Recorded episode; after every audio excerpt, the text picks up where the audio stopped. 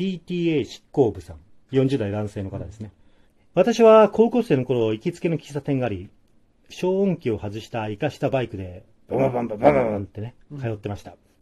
その店のマスターは40代のおばさんで、やんちゃな私を可愛がってくれ、私も母のように慕っていました。初めて来店した時、小学生の時、一番仲の良かった子、亡くなったでしょう。ものすごい力でも持ってくれてるから、感謝しなさいよ。と言われ、マジか本物かよ驚いたのを覚えています。私は小学校3年生の時、毎日のように遊んでいた一番の友達を白血病が原因で亡くしていました。そのマスターのおばちゃんは10代の時、大きな病を患い、何度も生死の境をさまよった経験があり、その頃から他の人には見えないものが見えてしまうようになったそうで、病気が治った後、私も苦しむ人を癒したいと看護師になり、ホスピスに勤めたそうです。まあ、そこでの不思議な体験や死を告げられた人が起こす行動など、高校生の私には非常に刺激が強い話も聞かせてくれました。喫茶店は死体とマスターいうところのお化けに苦しめられている人が集まるようになりました。自分ができる限りのことはしてあげるよ、と困っている人のところへ出向いては相談に乗ってあげるようになりました。もちろん無償です。この相談相手というのは、いわゆる霊で、マスターは霊と話をすることでより事態を解決へ導いてあげるらしく、苦しいからあの人たちもお化けやってんのよ。と明るく言ったのが印象に残ります。お化けを説得してね、あの、除霊するってことですね。ね。うん。ある冬の日、私がホットココアを飲みながら、マスターに彼女の作り方を聞いていると、店のドアが静かに開きました。うん喫茶店のドアにはカウベルがついてるんですが、カランコロンって本当はなるはずなのに、じーっと静かに開いて、はい振り返ろうとした瞬間、そのまま、振り返らないで、と、マスターが静かに厳しい口調で言った後、来店してきた人と店の外に出て長いこと話をしていました。しばらくして、店内に帰ってきたマスターは私に、もし、あんたね、もし、おばちゃん人変わったな、と感じる出来事があれば、もうここに来ちゃいけないよ、と言いました。非常に疲れた様子だったので、何があったのかは聞けず、冷めたココアを飲み干し、その日は震えながらバイクに乗り、店を後にしました。雪の日が続き、バイクしか移動手段がない私は喫茶店に行くことはできず、再度来店できたのは約2ヶ月後になったのですが、マスターは今までと変わりなく高校生のバカ話に付き合ってくれ、私は、あよかった、な、悪いことは起きなかったんだ、と安心しました。まあ、その後、就職活動で忙しくなってきて、以前ほど頻繁には行かなくなったと。3年後、彼女から、友達が悪徳霊媒師に騙されてるみたいで、相談に乗ってほしい言うから、一緒に来てくれん？と電話があり、近所のファミレスでその子の話を聞くことになりました。なぜかふとあのマスターのことを思い出し、嫌な予感がしたので容姿を聞いてみると、うーん、年齢はおそらく60代ぐらいの女の人で、かなり太ってる。と、マスターとはかけ離れた人相で、安心したのですが、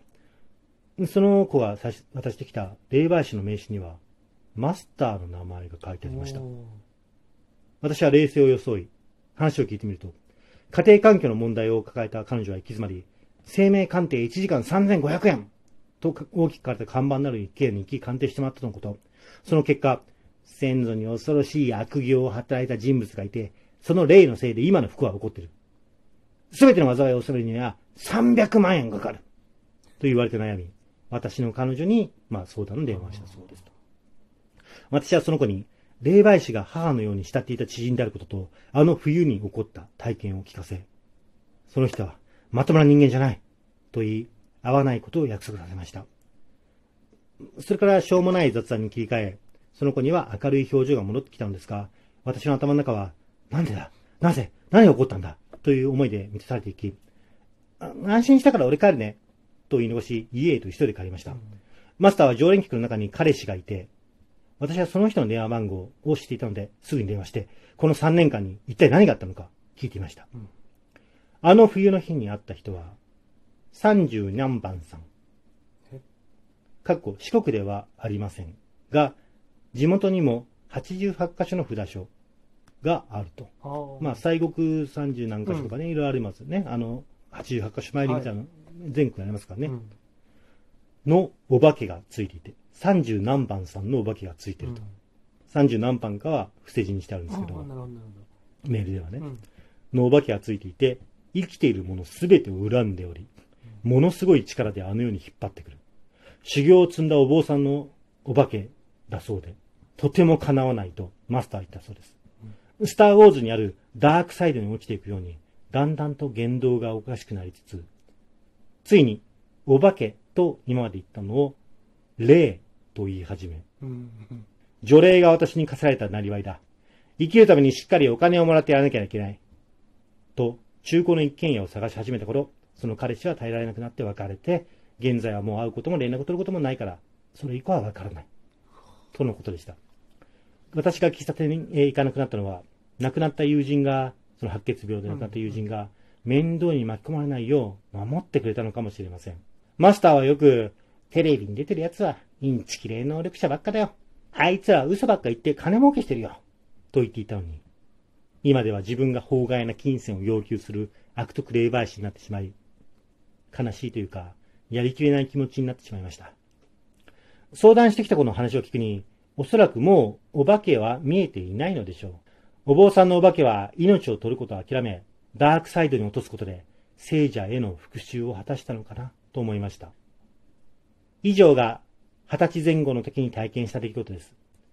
うん、その他、この喫茶店では、白蛇、白蛇が現れたり、マスターは突然後方へ弾けこん、弾け飛んだり、不思議な出来事をたくさん目の当たりにすることができ、普通の人には感じ取れない存在いることを認めざるを得ない貴重な経験のできる用意をお店でした。